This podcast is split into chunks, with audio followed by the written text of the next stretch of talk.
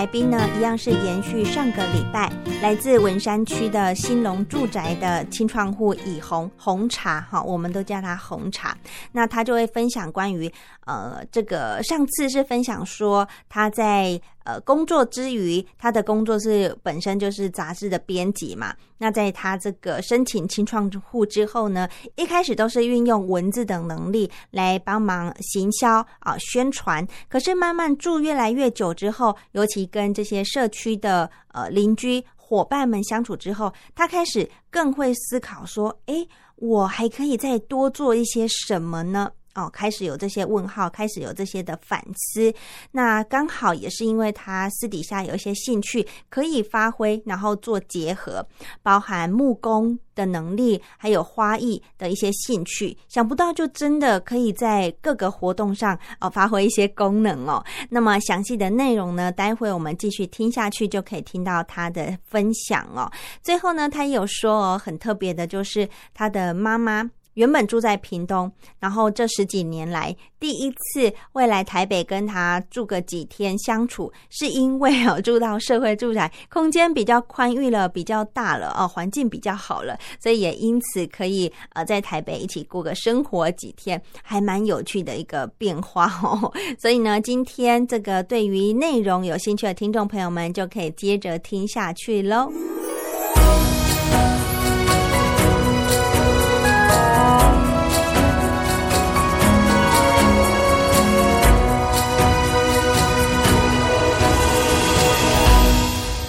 上周讲到红茶，就是以红本人呢，他除了做一些社区服务的这个项目以外呢，还有包含一起在度过疫情的时候，有特别开设了，也是因为这个因因缘际会啦，就开始了团购。那团购呢？团购你们又团购了哪些东西？团购是蛮包山包海，但是我我发现我们住户就是。还是对吃的比较热衷，就是只要是吃饮食相关的，其实都还蛮捧场的。嗯、那我们的我们最初最初是水果，就是我们各自家里老家的团购的水果，哦、然后大家就就是帮忙开团，然后凑免运。因为就是有在买水果，应该知道，我们会就是凑，比如说四箱免运，嗯，就是用这种方式，然后大家摊分掉那个运费，或者是用比较划算的方式买到，对。然后，或者是像一些生鲜，像之前疫情的时候，我们就是有邻居就是帮忙引荐认识的菜贩或是肉贩。那我们就是一样是可能很多人一起订我们要订的蔬生鲜食材，然后就是到一个免运门槛之后，然后这些厂商就可以帮我们直接送到我们楼下来，让我们自取，我们就不用再上菜市场买菜。哦，对，不用冒当时觉得很风险的一个这个场域，嗯、对不对？这样一样每天都有东西可以煮来吃，对，这个也是意想不到的一个效果，哎，对啊，对啊。但是因为其实开团的话，你你就是你要去帮忙去统计订单，其实也蛮花时间的，其实蛮辛苦的，嗯、但是就是。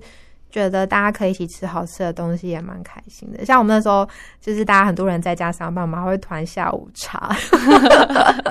就是可能附近的甜点店，然后也是可能比如说六百免运，然后我们就说好，那我们今天来吃下午茶喽，然后大家就开始下单，然后等我们就帮忙，就可能就比如说我就帮忙登记，然后再就是请。就是店家帮我们送过来这样，嗯哼，对，OK，嗯，这个也是蛮有趣的群组。那除了这个群组以外，我们回归到刚刚有讲的一些实体的活动。嗯、那在活动的执行面呢、啊，你除了协助规划，就是发想一些议题以外，嗯，再来你们也有一个这个社群平台的这个社团。嗯。所以你也会负责把一些活动计时的东西，或者是宣传之前的文字撰写，也是由你这边来推广吗？最早是我这边，然后去弄一个架构，然后后来因为我们其实平台组的成员蛮多的，大家就慢慢的在细分不同的工作项目出去。所以现在活动总表总表有另外一个就是擅长美术编辑的伙伴去制作，嗯，然后粉砖这边的话有另外一个社群小编，他会去。呃，找其他伙伴一起合作制作，就是呃活动后的报道的内容。那我这边的话，之前也会帮忙写一些，比如说文山区的就是吃喝玩乐的讯息，或者是一些居住上的问题，帮忙做成懒人包。像之前我们可能买冷气，大家有很多疑问，嗯、那我就做一个就是冷气的安装的懒人包，哦、然后告诉大家说，可能像我们一房型、两房型、三房型适合的坪数，然后适合买哪一个吨数的冷气，然后呃不同的厂牌的建议是什么？因为刚好我们有一组伙伴是做居家修缮的。的主题，嗯、那那时候就跟他讨论，然后算是用半访谈的方式，呃，就是了解一些冷气相关的资讯之后，然后把它做成一个懒人包，然后分享给住户，这样。对，那到前阵子还有住户说，哎、欸，你那个 冷气的那个资讯蛮实用的，他就看了那个，然后买了一个冷气，然后觉得还蛮好的，这样。哦，因为他是后来才搬进来的，嗯，对。因为那时候你有说嘛，社会住宅基本上就算是一个空屋的状态，对，很多电器都要自己买，嗯、对啊，对啊，包含冷气，对，冷气、洗衣机、嗯、冰箱都要自己买，嗯，对。那其实如果之前租，我们不太需要买这些东西，所以其实就是不是很有研究。嗯、那也是住进来之后才开始做功课，想说哦，适合这个这个家电要买哪个厂牌比较好，那哪个东西比较。CP 值比较高，等等的，就是大家会一起做功课，然后一起分享。然后你把这个懒人包放在属于兴隆社宅的这个社团，给大家参考。对对对，我之前还做了一个，就是附近的早餐店的懒人包了，早餐店懒人包，然后三餐的懒人包，各种懒人包这样，就帮忙做整理。哪个最受欢迎啊？你觉得呢？一样也是吃的嘛？对啊，肯定是吃的。就是之前吃的主题，大家都会一直讨论，嗯、然后大家也会自己丢自己的口袋名单。像前自己我们在讨论说，我们那边有什么好，就是不错的冰店。嗯，对，就大家各自就是列了自己的，就是最喜欢的冰店。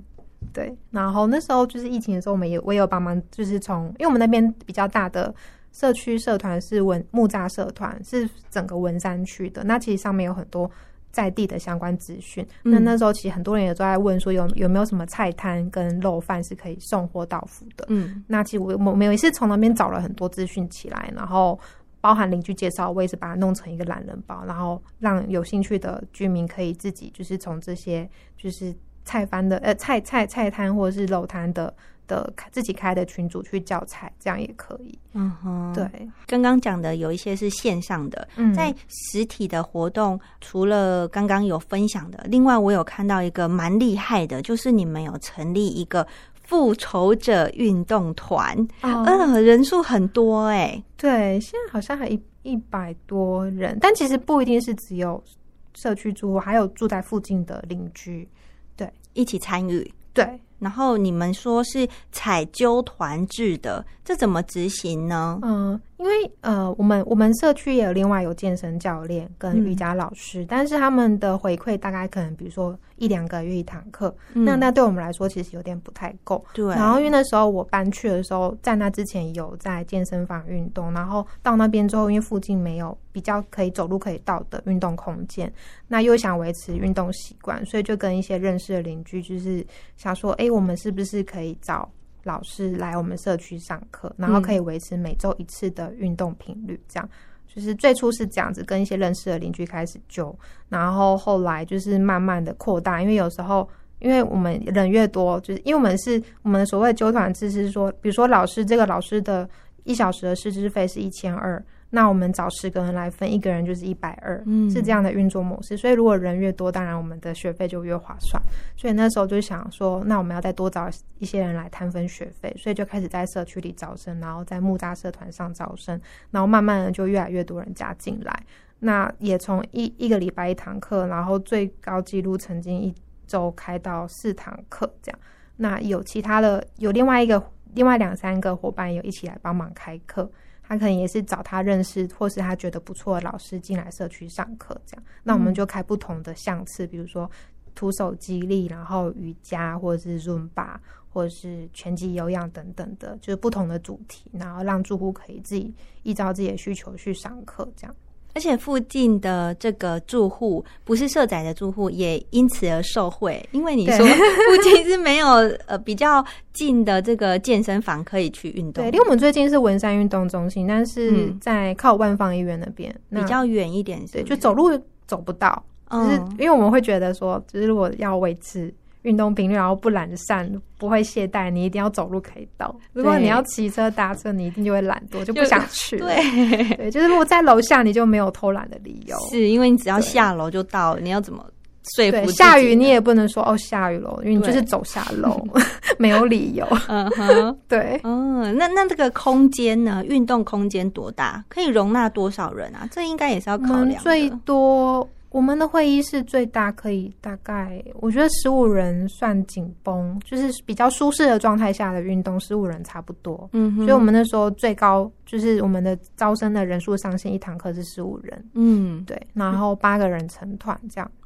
那除了这个运动以外，看到你们也有推广说，这个礼拜应该如果听到广播的时候已经办完活动了。嗯、可是，在八月二十一号，我们现在受访的时间是礼拜三嘛？对、嗯。那这个礼拜天还特别举办了一个顽童运动会。对。他这个是也是跟我一起办运动团的另外一个伙伴，然后我们就是一起运动之后，慢慢的就是做出了兴趣，然后也想说，那我们也来帮小朋友办一个。就是可以运动，可以运动的活动。嗯、那那时候有另外一个伙伴，他有开办亲子体操，那其实也是也也算是有运动相关。但我们想说，那我们来办一个小朋友的运动会，然后来玩玩看。所以第一年其实是只有在社区，也是在十二楼的空中跑道。嗯哼。然后那时候就大家觉得很好玩，然后小朋友也玩的很开心，就大人小朋友都玩的很开心。所以隔年就扩大成文山亲子运动会，然后到今年变成顽童运动会，就是就是越。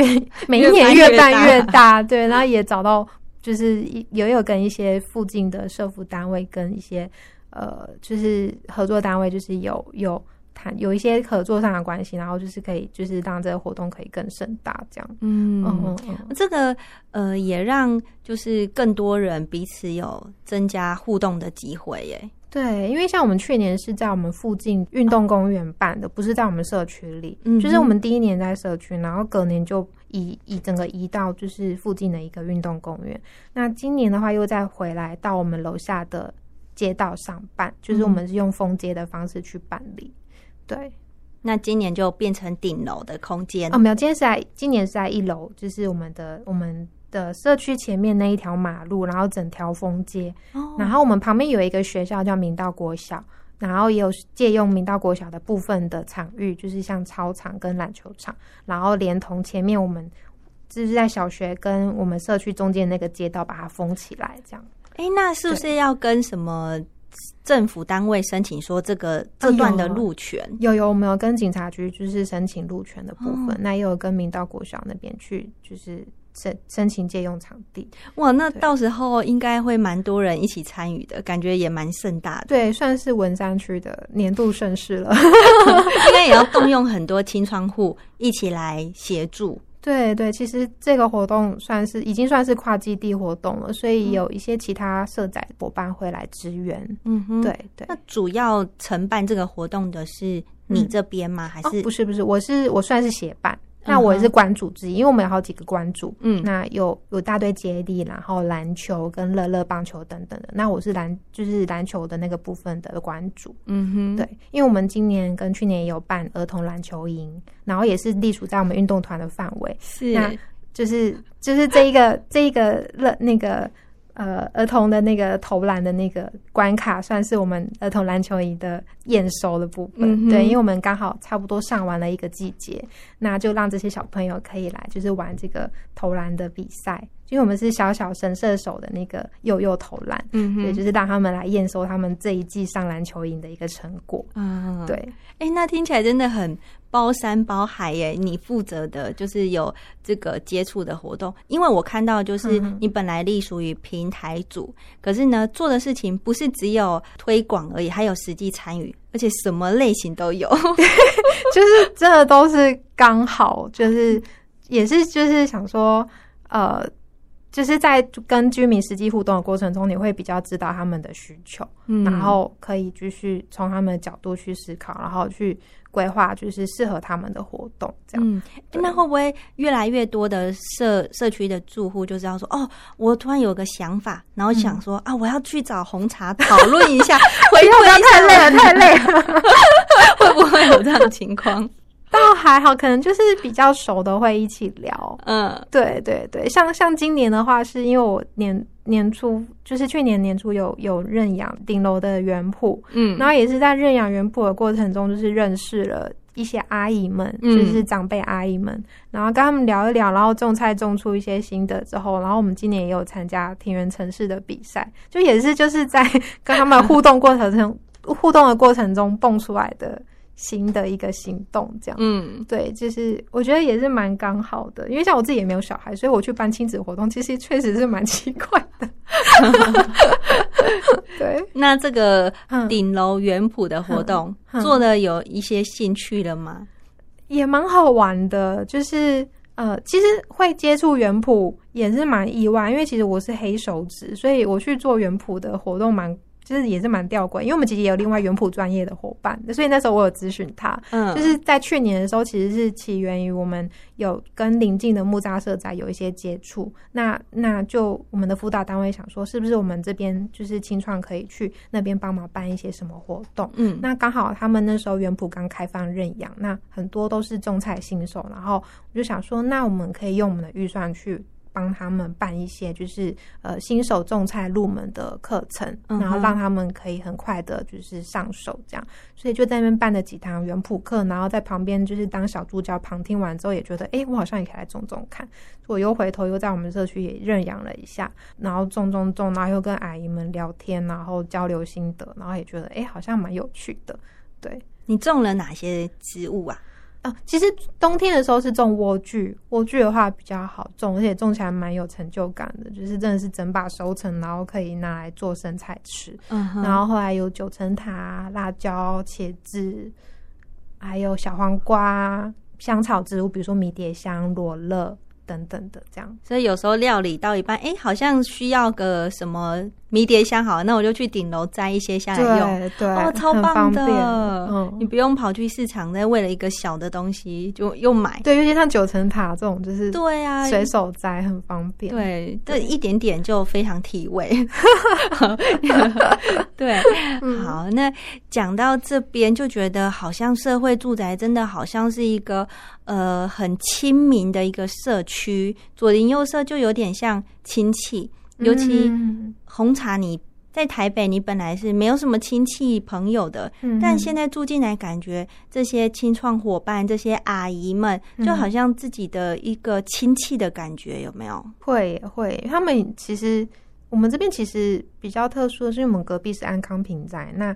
呃，就是高龄跟独居的的族群是比较多的。其实他们。当然，他们有，也许有些人真的是单身，那有人是有小孩，但是他们都各自独立出去去生活了，所以他们就是一个人住。那我觉得就是，就是大家都是一个人、两个人，然后就算是有一个互相有个照应，嗯哼，对。那他们就是其实长辈也人很好，就是他们也就是把你当自己的小孩一样看待，就是可能顶楼有多一些什么地瓜叶啊、辣椒啊，就会叫你自己去采，或是直接就是打包，就是装成一大包，然后叫你去找他拿这样。对，就是就是他们，就是我觉得就是互相照顾，因为毕竟都是一起在 一个就是比较人生地人生地不熟的地方，然后大家互相照应。嗯哼，对。哎，那你你帮助了这么多，应该是说你付出了这么多的一个呃为社区的一些贡献，有没有曾经是你需要帮忙，然后社宅的伙伴们、邻居们来帮助你？有没有类似这样的经验过呢？也会啊，会啊，像我们，因为我们很常有团购，然后因为呃物管是不收冷藏跟冷冻包裹的，所以有时候可能比如说谁开了团购，但是呃突然宅配来了，他人在外面办法没办法收，我们就会在群组联系，然后问有没有人可以帮忙代收。这这个情况蛮常发生的，嗯哼，对，或者是或者是像比如说谁临时要出差，或是出游几天，然后。家里的猫猫就是没有人帮忙喂，然后他不太放心，然后他就可能就托付钥匙给邻居。嗯、像我就也曾经托付我的钥匙给邻居，然后请他帮我去喂猫，这样。哦，你有养猫？有有有有。对，我们这、欸、我们社区养猫的人蛮多的。那你要很放心、嗯、那一位邻居，你才敢把钥匙给他耶。对啊，真的是大家真的会，嗯，还蛮放心的。哇，这也是平常这这些日子以来经营起来的信任感。然后合作的感觉，对你对这个人是了解，你才敢这样做。对啊，我有一段时间还放了备用钥匙在邻居家，因为我有时候会忘记带钥匙，也也太糊涂了吧？对，有时候有个备用钥匙，万一我突然钥匙不见了，可以找他急救。哎，所以你真的有钥匙忘记带，然后去找邻居求救的？真的有有哎，你看这就是互助的精神，对不对？对啊，一般的社区哪敢这样子做啊？对，然后像之前就是有阿姨，就是因为我们后来就是呃居家的修缮，可能比如说换灯泡这些事情，就是物业都是希望是住户自己去处理，不是请物管去。代为维修，那有些长辈他可能他就没办法换灯泡，他可能就在群组求救，或者是找认识的，像我们就说，哎，红茶，你没有认识一些壮丁，然后可以帮我换一下灯泡，或是擦一下人气，就是不然，因为之前真的有阿姨是。为了自己擦冷气，然后就摔倒，然后就受伤。然后我们也就是觉得很心疼，然后就想说，哎，那下就跟他说，你下次你们下次有什么问题，你就找我们，然后我们再找人帮忙，这样不要自己就是硬爬上椅子，然后硬擦或者是硬换灯泡，就真的蛮危险的。因为他们一个人住，其实就是真的有什么状况是很难及时处理的。嗯，对啊。你变成他们的一个求助的一个对象，就 啊，我知道红茶认识很多人，很多没有那么夸张。有问题，第一个可能会想到，哎、欸，我可以找你这个角色去帮忙，看看有没有认识的人。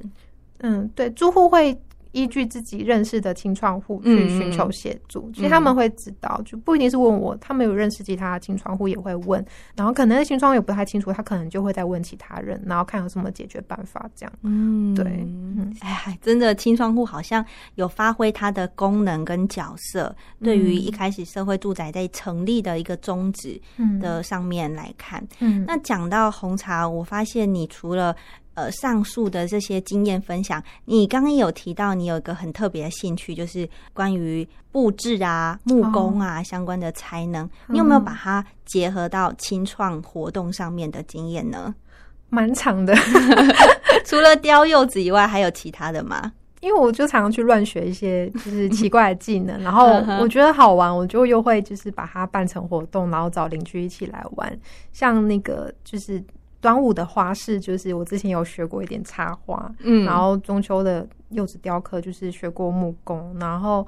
嗯，我们野餐日的时候我们还有做一个舞台，然后也是用木条跟一些装饰去布置出来的，然后也是由你这边来做，对对对，我就自己把它搭一个那种很迷你，像那种婚宴那种拱门的小舞台，就是用木条简单的装饰，然后后面配那个窗帘，白色的半透明窗帘，然后布置起来这样。就是有把自己会做的一些东西应用在上面，然后像最近我在弄，在赶工作我们社区一楼的一个就是呃爱心代用柜，嗯，那就是也是用就是我们呃空间优化的预算，然后去申请了一笔钱，然后就是想在我们的一楼的物管那边，因为我们有看看刚刚讲讲到我们团购跟断舍离是有一个住户的。寄放桌是可以放东西，但因为那个桌子是那种长形的会议桌，嗯、能放的东西有限，常常就是可能一下子突然有人可能搬家断舍离，然后就整个桌子就被塞满，那其实蛮凌乱的。哦、那那我那时候看到这个问题，就想说，那我可以去申请预算做一个做一些柜子，然后分门别类，就是像外送的，然后住屋寄放的，跟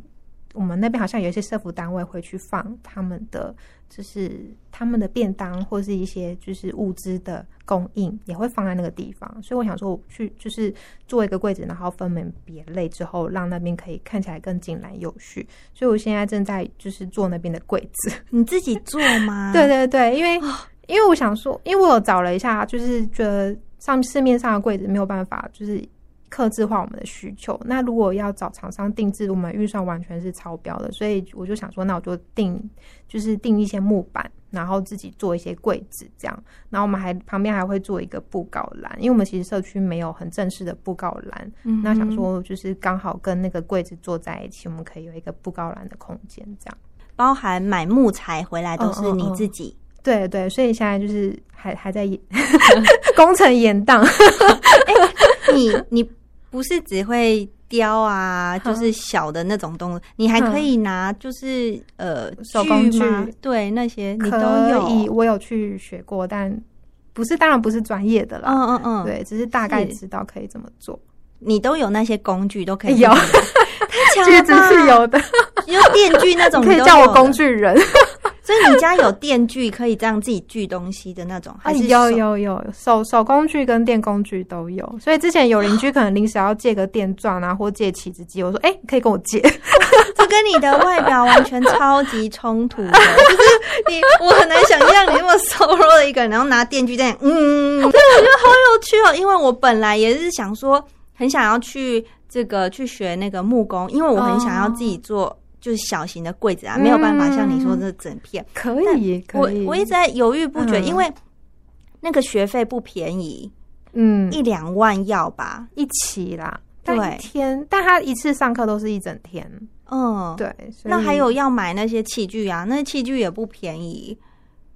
后来我就想说，就有点犹豫，说我会不会学了，结果没有办法发挥淋漓尽致，然后就。放置在家的某个角落，所以不一定要先买电工具，因为电工具是手工具的延伸哦。所以先手工具为主来练，对，OK，嗯，好，然后再慢慢买。那那你你打算做的那个柜子，嗯，有多大？你可以形容一下吗？大概快三百公分宽的柜体，嗯，但是是组合起来的，因为我希望它是可以好拆卸、好搬移的，比较灵活性的。对对，所以是一个一个的柜子，然后把它拼起来，然后中间有一个小房子，然后我上面已经贴好了，就是那个黑板的那个黑板漆，嗯，然后到时候中间就可以做一些就是季节性的彩绘，就请擅长绘画插画的。伙伴就是帮忙在那边做一些就是可爱的小插图，这样。对，哇，你真的很会规划。我觉得这个跟你过去工作经历很有关系。就这样累积下来的。你除了有想法以外，你还会尽力把它实现。虽然时间延宕了，但这个一定是呃，在有朝一日一定会马上实现的一个东西。对，因为清创活动就是其实执行清创计划比较辛苦的地方就在于你，你在你。工作下班的个人，你要花很多你的私人时间去做这件事情。嗯哼，我觉得不一定每个人会愿意。嗯，但是我觉得也是因为刚好就是在做的过过程中，有得到很多住户的回馈，嗯，跟成就感，所以就驱动我会想说，哦，那我可以再多做一些什么，然后让我们生活可以过得更好，这样。而且你也是算是观察入围吧，就是你会发现哦，住户有这个需求，然后哪边可以更好，然后你才会知道说我我可以这么做。嗯嗯，这跟你平时撰写文字有没有关系？就是对于呃事物的敏锐度啊这些，可能是因为我我比较像是一个观察者，我不是那种很就是很出风头或者是一直就是。比较能言善道型，我比较是在背后默默观察型的，所以执行者那。对执行者，所以我会去看，就是可能大家需要什么，我再去做。因为如果你很直接的去办一个你认为可以办的活动，但住户不一定有兴趣或不一定需要，其实是没有什么意义。因为，嗯，如果你只是在社区办活动，那它就真的只是一个活动。但是你要让它变成是一个社区行动，你必须要跟这个社区有很紧密的连接。我觉得那意义才大。嗯，对，我觉得超棒的。嗯，而且再来就是因为社会住宅已经嗯执行行之有年了，大概也是快要呃四五年的时间。包含如果其他社宅，嗯、甚至社会住宅前阵子也出了一本书，嗯，叫做《不只是房子：社会住宅城市生活新关系》的一个专书上市。嗯，那你还有被邀请去经验分享哦。对呀、啊，因为其实有很多伙认识的伙伴都有成为里面的受访者，那有很多故事，其实是我们都是就是我们都是那个里面的发生就是角色之一，嗯、然后就是刚好就是呃辅导单位就请我去分享我的经验，然后也也让大家可以看到更多就是社区生活的一些真实面貌。对，那其实在场的。的来宾也有给了很多回馈，然后也问了我很多问题，然后才知道说，原来大家其实就是对呃我们的生活有这么多的好奇，那也透过我们的分享，也让他们可以看到更多不一样的面相。不然，可能也许一般住户或是一般居民，就是对社社宅居民的想象是很模糊的。嗯，对对对对，而且呃，也是因为像。这几集还有包含红茶也是上了广播节目，可以让这样的生活形态方式，嗯、呃，给更多的人认识。嗯、那说不定有机会，他们有一天也会成为社宅住户的其中一份子，那就可以让一般的住户啊跟社宅住户呃互相更加了解。嗯，对，然后就参与啊互动度都会更加的提升。嗯嗯，嗯。那最后呢，因为我们的节目是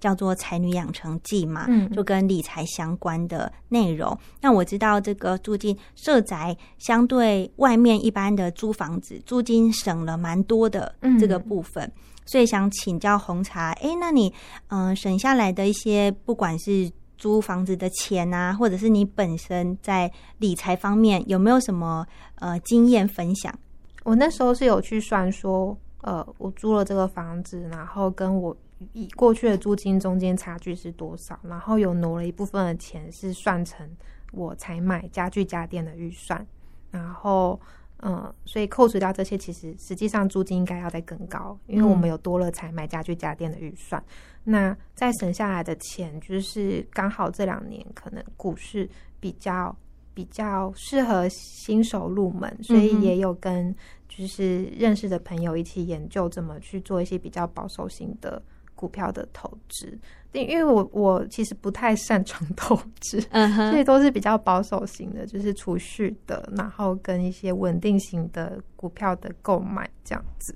像是 ETF 这种吗？哦哦哦，嗯，比较稳定型的。那你可以跟我们分享，就是包含租社会住宅、买完家电啊这些家具之后，跟实际你在外面一般租房子，确实有比较省吗？你这样算下来之后的发现，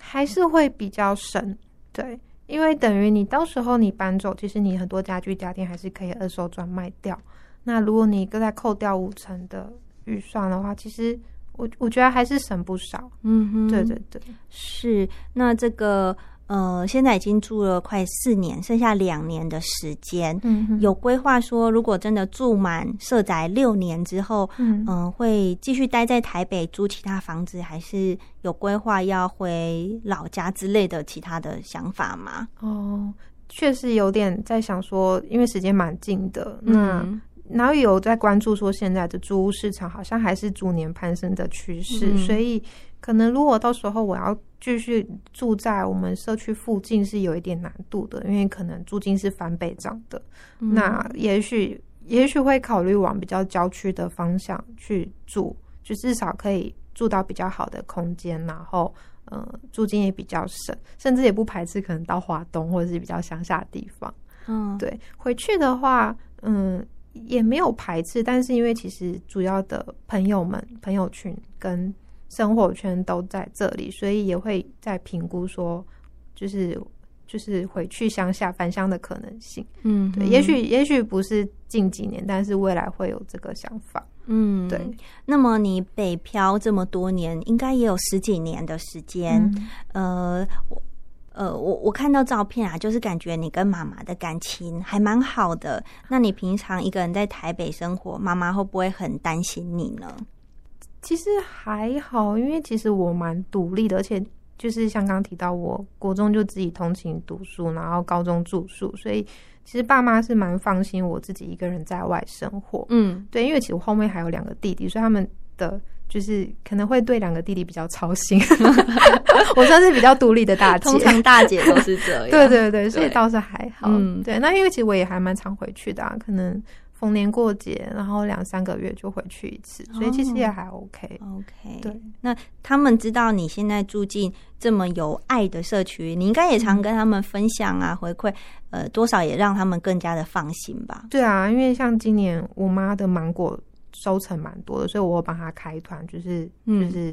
就是便宜卖给邻居吃，然后就是收到很多邻居的回馈，就说你妈妈种的芒果好甜，好好吃哦，下次什么时候还有？嗯、然后我就把这些对话的截图全部传给我妈看，然后我妈就笑得很开心，然后说、啊、真的假的？这么好吃吗？这样，嗯，然后说你好好种，明年再帮你开团这样。哎、欸，那你的家人有没有来台北看看你啊？看你住的环境怎么样过的经验？哦，有，哎、欸，真的也是搬到社宅，我妈第一次来找我住、欸，哎。之前倒还真的没有，因为之前的租屋、嗯、租屋环境不太适合让家人一起来住，就可能就是套房，嗯、就是其实蛮拥挤的。对啊，所以后来就是搬到这之后，然后也是第一次我妈妈有来找我过夜，然后我们就一起生活了几天，这样。那他他觉得怎么样？他觉得台北的菜市场很贵，那 他有没有说，哎、欸，你现在住的地方还不错，哎，还有独立的房间，啊有厨房，有客厅，有没有这种妈妈的对话出现？哦，会啊，会啊。他说，哎、欸，还蛮不错的新房子。嗯，对对。那你后来租金补贴之后，租这样一个房，一个月要付多少钱？嗯、呃，我们一房型好像租金是九千多。嗯嗯，九千多，然后如果有租金补贴的话，可以到七七八千的样子。嗯，嗯真的很划算。对呀、啊，对呀、啊。嗯、如果是同样的平数跟格局，可能在外面要至少一万五以上哦，翻倍，真的像你说的。对啊，而且一万五可能是呃保守估计的。对，还不一定有厨房。是，对，是。好，那还有阳台。对，还有阳台，还可以养猫 哦。对，我们那边养宠物是要登记的。所以管理上是蛮好的。嗯，嗯，好，我们也知道现在疫情的关系，就是很希望赶快结束，那两岸就可以继续旅游。说不定有机会，嗯、听众朋友们也很多是来自中国大陆的，那有机会也可以来实际看看社会住宅的样貌，嗯、说不定就变成一个新的观光景点之一。对，而且文山就是有这个动物园嘛，然后很多什么猫缆。对，猫空都可以参观这样子。嗯嗯、好啦，那呃，总结来说，就是台湾的社会住宅是属于一个关于居住的一个社会实验之一。从房子开始一栋一栋的，可是又不是只是房子而已，变成是一个家的感觉。而且就是租屋的生活也可以有这种社区感。从城市开始，然后也是从实际入住后，慢慢的发现说，呃，社会住宅可以做的比想象的还要来得多，不仅是居住正义，更像是一个社会合作、共享价值的社会实验。呃，再次感谢今天以红上节目啊，将这份满满的幸福感，然后带给更多的听众朋友。谢谢您，谢谢，谢谢大家。